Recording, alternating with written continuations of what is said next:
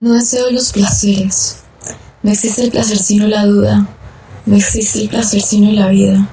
El mar lavará mi espíritu en las arenas. Lo lava todos los días sin recuerdo. Lo ha lavado con palabras. El mar no es un placer sino una vida. El mar es el reino de la soledad y el naufragio. No deseo sino la vida. No deseo sino la muerte. Descansar en el valle que baña el río todas las tardes. En las arenas que cubren el mar. Todas las noches en el viento que sopla los ojos, en la vida que sin fuego, en la muerte que respira el aire lleno, en mi corazón que vive y muere diariamente.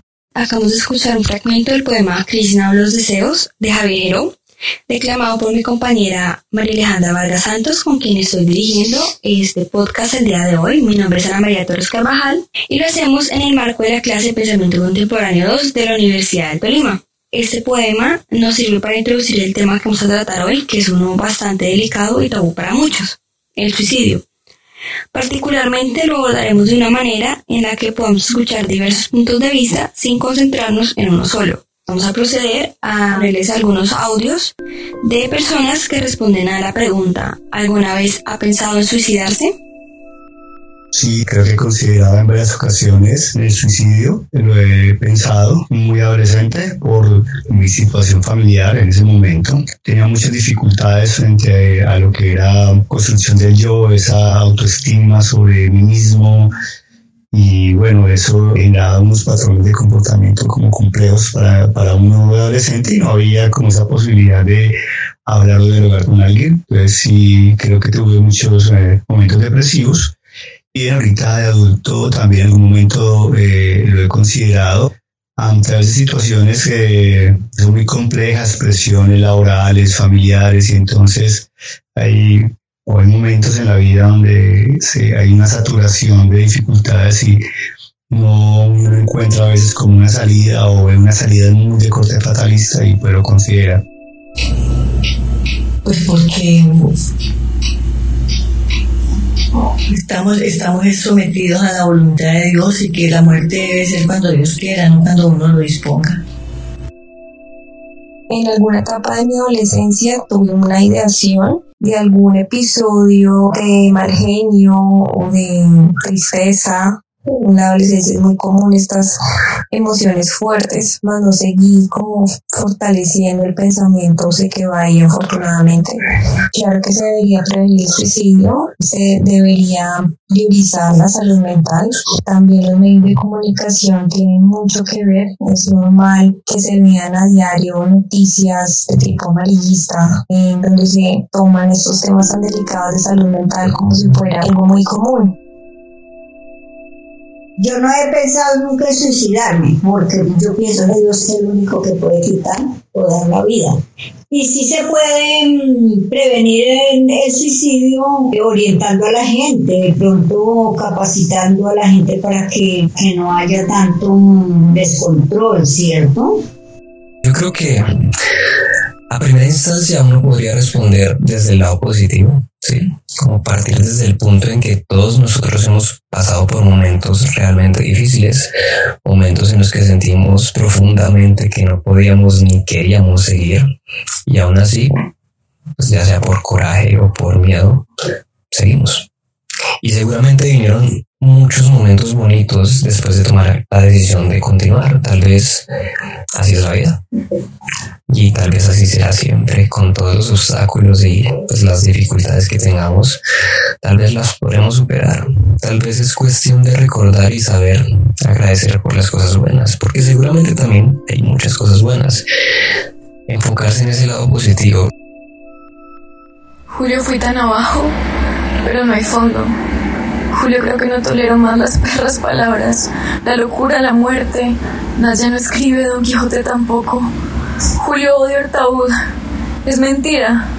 No quisiera entender tan sospechosamente bien sus posibilidades de la imposibilidad. Me excedí, supongo, y he perdido. Viejo amigo de tu vieja Alejandra que tiene miedo de todo salvo ahora. Ay, Julio, de la locura y de la muerte. Hace dos meses que estoy en el hospital. Excesos y luego intento de suicidio.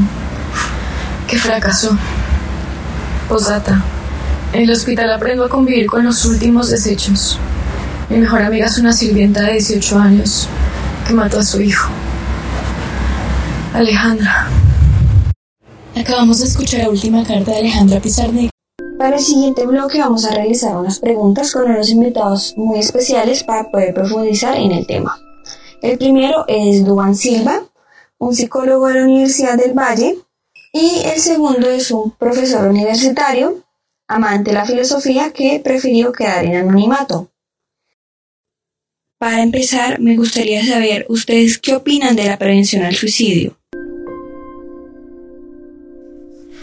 Opino que en Colombia no hay una prevención al suicidio adecuada. Es decir, existe la línea 116, si bien no me equivoco, que es la línea de atención al suicidio, pero es una línea de escucha ante las emociones. El hecho de que esté alguien dispuesto a escucharte y simplemente aconsejar algo, opinar algo con respecto a lo que dijiste, no es una prevención al suicidio como tal. De hecho, aquí en Colombia no se ha visto un programa de prevención al suicidio, no saben mucho lo que es prevención al suicidio.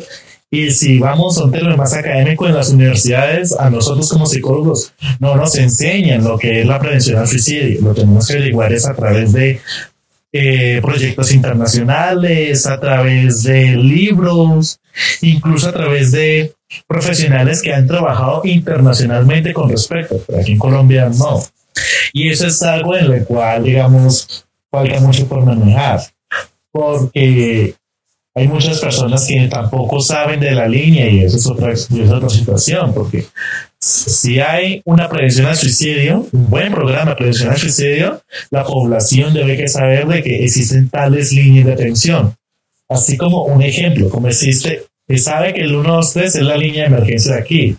Sabe que los bomberos tienen una línea, que la policía tiene una línea y que nuestros solares están equipados con esas líneas, pero no hay una línea de atención al suicidio, no hay programas como tal. Al menos municipalmente en Cali no existe un programa de atención al suicidio y lo poco que tienen está muy mal logrado. Ahora, con respecto a la prevención del suicidio, yo siento que eh, sí debería haber efectivamente programas, eh, pero son programas que para, mm, yo siempre he en esto, hay que tener esa línea entre las personas que por su minoría de edad, eh, digamos, deben de, de ser acompañadas, ¿sí? en, en, en el derecho se denomina básicamente personas que aún no tienen la independencia, son personas dependientes y, y que de pronto eh, tienen cuadros depresivos o tienen suicidio, pues efectivamente un padre o la persona que se encarga de, de, ese, esa serie de ser humano eh, lo podría efectivamente ayudar a, a, incorporarse en nuestros programas de suicidio. Ya para una persona adulta una persona que ya ha logrado efectivamente ser independiente ante la ley eh, ya es una cuestión de autonomía. Es cada quien decide eh, si quiere. Lo que sí debería el Estado y la, la, sociedad en general es brindar ese tipo de espacios para que quien lo necesita lo pueda utilizar.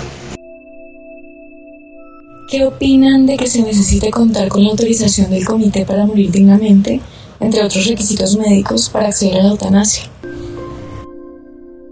No estoy de acuerdo que se necesite una autorización por parte del comité para morir dignamente. Porque los integrantes pueden tener prejuicios. Prejuicios como los que se da por medio de pensamientos de la iglesia, prejuicios como los sucesos que hayan pasado en la familia, prejuicios como incluso pensamientos que ellos pueden llegar a tener.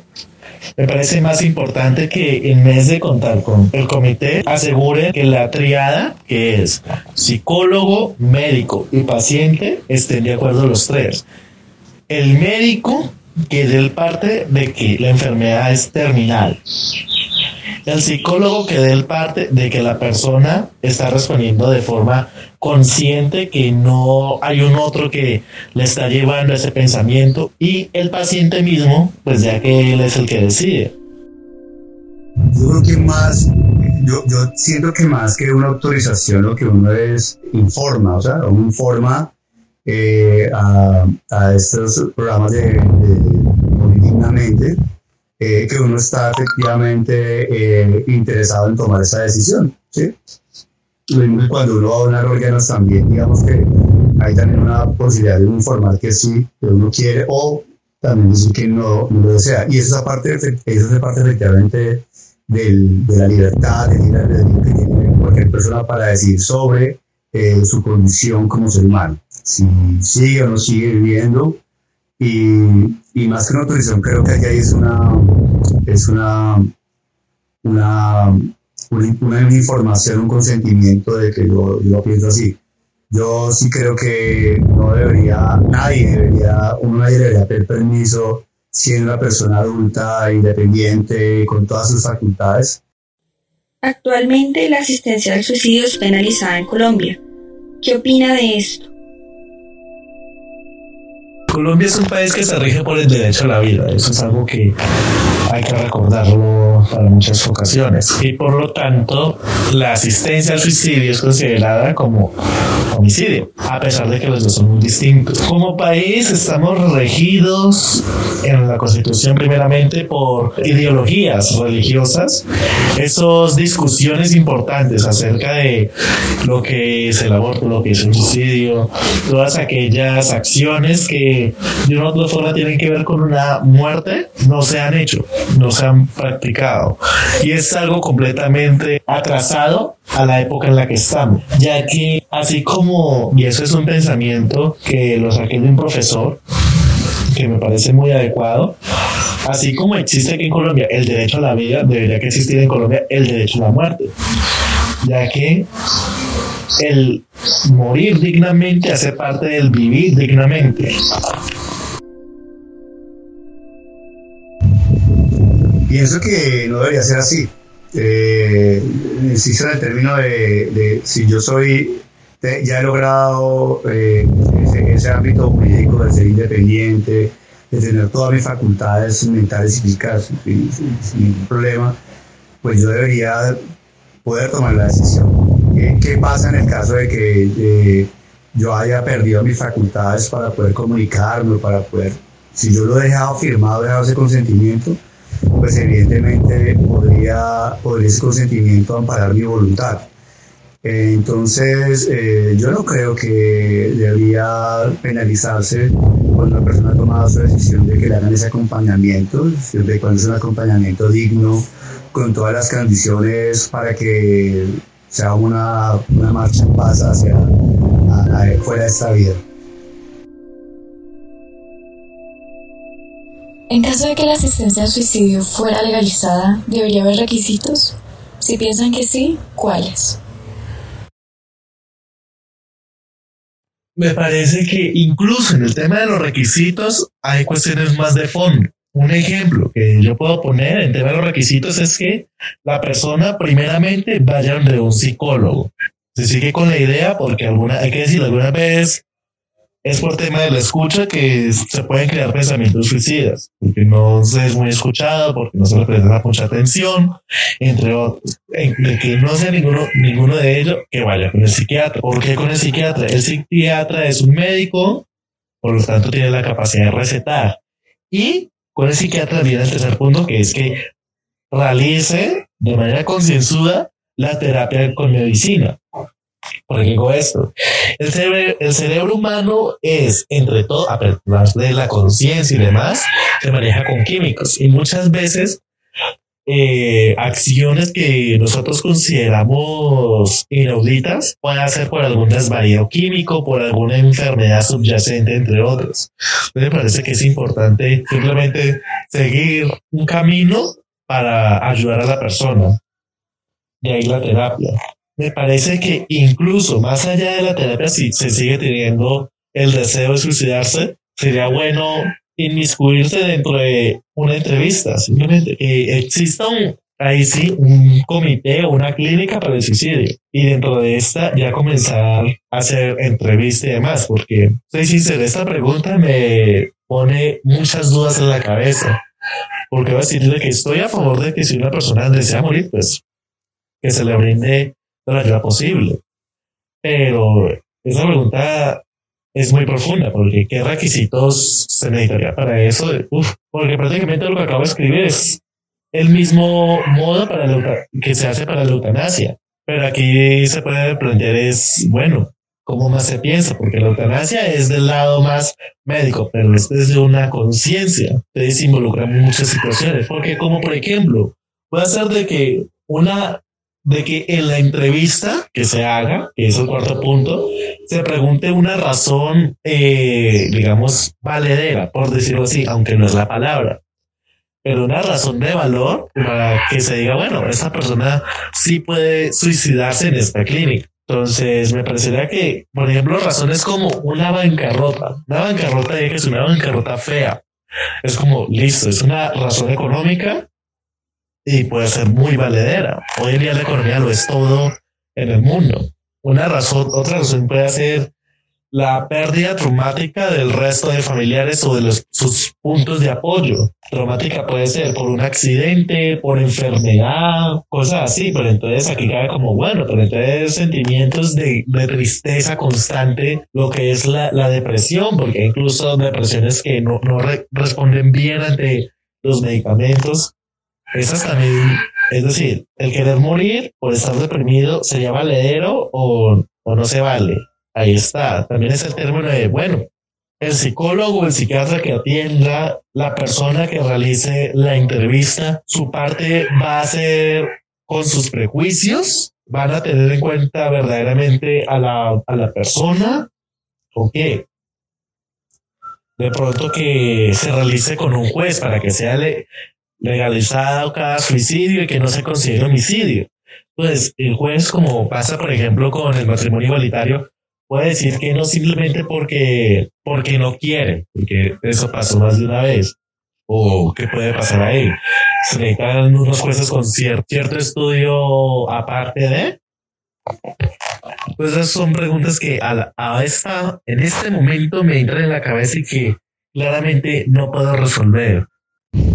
Sí, claro, deben haber unos requisitos mínimos que es eh, que yo por lo menos haya hecho, dado ese consentimiento o haya hecho por lo menos un trámite de haber dicho sí, porque también se puede prestar de que alguien de pronto eh, eh, quede enfermo alguien y, y, y, la familia lo quiera asesinar, que es un caso extremo, pero que se ha presentado también en muchas ocasiones. Entonces sí debería haber unos requisitos mínimos eh, digo yo requisitos sobre todo de información, ¿sí? de haber dicho yo voluntariamente, uso mis facultades, de manera libre, autónoma, sin ningún tipo de presión de, una, de un externo, ¿sí? sino por, por eh, mi voluntad y mi conciencia tomo la decisión y ya con eso debería bastar, poder simplemente dejar eso formalizado eh, o, ojalá que hubiera como un, documento legal que pudiera pasar así. Entonces, es, es una decisión individual, individual. ¿Consideran que los niños y adolescentes deberían tener la posibilidad de acceder al suicidio asistido? Si consideran que sí, ¿cuáles deberían ser los parámetros? No estoy de acuerdo con lo que los niños y adolescentes tengan la posibilidad de acceder al suicidio. De hecho, me parece algo completamente preocupante. Y es desde, desde el lado médico, hay que decir de que los adolescentes es un mar de hormonas. En el momento en el que se, se realiza el desarrollo sexual, la sangre del adolescente, incluso el cerebro del adolescente, si vemos desde el lado de la neuropsicología, es azotado constantemente por una gran cantidad de hormonas, hormonas de crecimiento, y los niños, ya desde un lado más con, de la conciencia, aún han desarrollado sus puntos de vista. Que sí, hay, hay niños desde entre los cuatro hasta los nueve años muy conscientes del mundo, tienen sus ideas fijas y demás, pero aún así no comprenden o no pueden alcanzar a comprender del todo la magnitud de los asuntos. Pienso que para los adolescentes y los niños que deseen suicidarse, habrían que tener muy en cuenta un programa de atención a, a, ellos. Aunque puede parecer a algunas personas de que pues las razones por las que un niño o un adolescente quiere suicidarse sean una, algo estúpido, algo que no se debe tener en cuenta, son esos mismos niños adolescentes que muchas veces, y hay que recordar, plantean preguntas que los adultos no pueden responder, plantean situaciones que ponen a pensar. Preguntarse por qué un niño o un adolescente que apenas está iniciando su vida quiere terminarla Aquí hay que plantearse qué están haciendo los padres o los cuidadores de él. Si no tiene cuidadores, ¿qué está haciendo el gobierno? ¿Qué está haciendo el sistema? para que esos niños deseen esto o qué está pasando en el mundo para que ellos deseen esto. Me parece que más que ellos sean partícipes del derecho al suicidio asistido, deberíamos como personas, como sociedad, verificar cómo están ellos para que, no pase esto.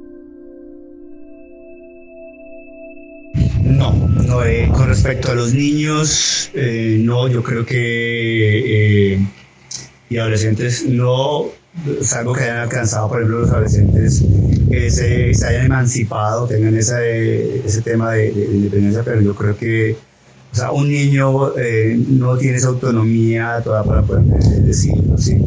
Eh, es doloroso pensar pues el sufrimiento del niño, pero pues eh, yo creo que, que no, ahí, en ese caso no, porque no, no, no, opera la voluntad, o sea, no, no hay una voluntad como tal de sí mismo.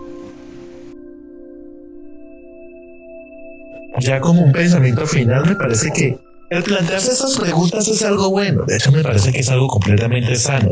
Como sociedad estamos avanzando cada día un poco más. Estamos literalmente teniendo hoy en día descubrimientos, aparatos, cuestiones que hace unos 50, 60 años atrás no se tenían en cuenta. Entonces me parece que siempre es bueno tener estos pensamientos. Pero yendo más al tema, como psicólogo puedo incluso asegurar que en el caso que aquí en Colombia se realice, y digo, se realice un buen proyecto de prevención al suicidio y que se apruebe, se llegue a aprobar una ley de suicidio asistido, lo que va a pasar no es lo que piensa la mayoría de la gente, que las personas, las personas comenzarán a suicidarse más.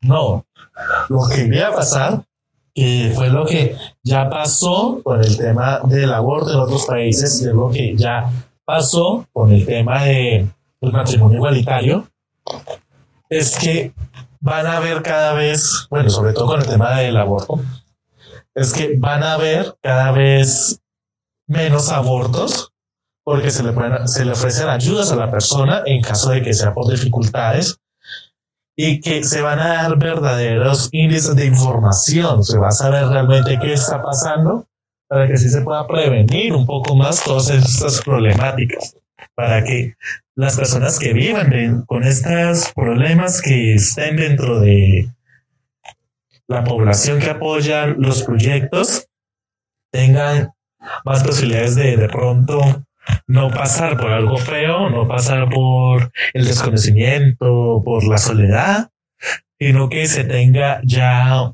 un camino para que ellos puedan ir y de esta forma, por decirlo así, eh, no se sientan solos, no sientan de que están ellos contra el mundo, sino que hay otras personas, otros profesionales que están con ellos, que les ayudan a responder las dudas y pues que les den en un momento respuestas, respuestas que ellos mismos pueden tener, pero que algunas veces no somos capaces de llegar a esas mismas.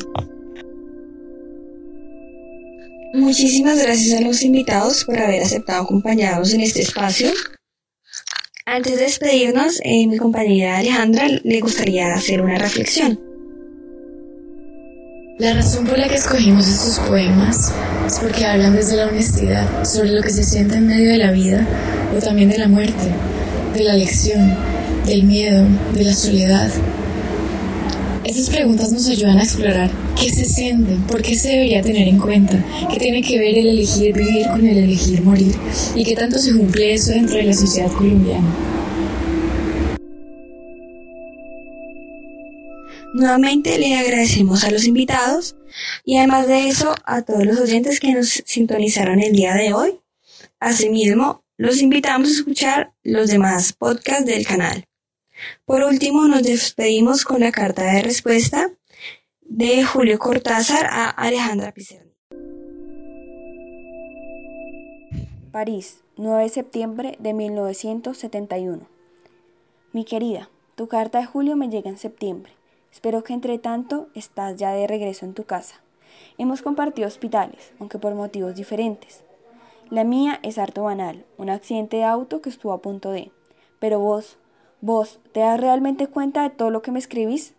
Sí, desde luego te das cuenta, y sin embargo no te acepto así, no te quiero así, yo te quiero viva, burra, y date cuenta que te estoy hablando del lenguaje mismo del cariño y la confianza, y todo eso, carajo, está del lado de la vida y no de la muerte.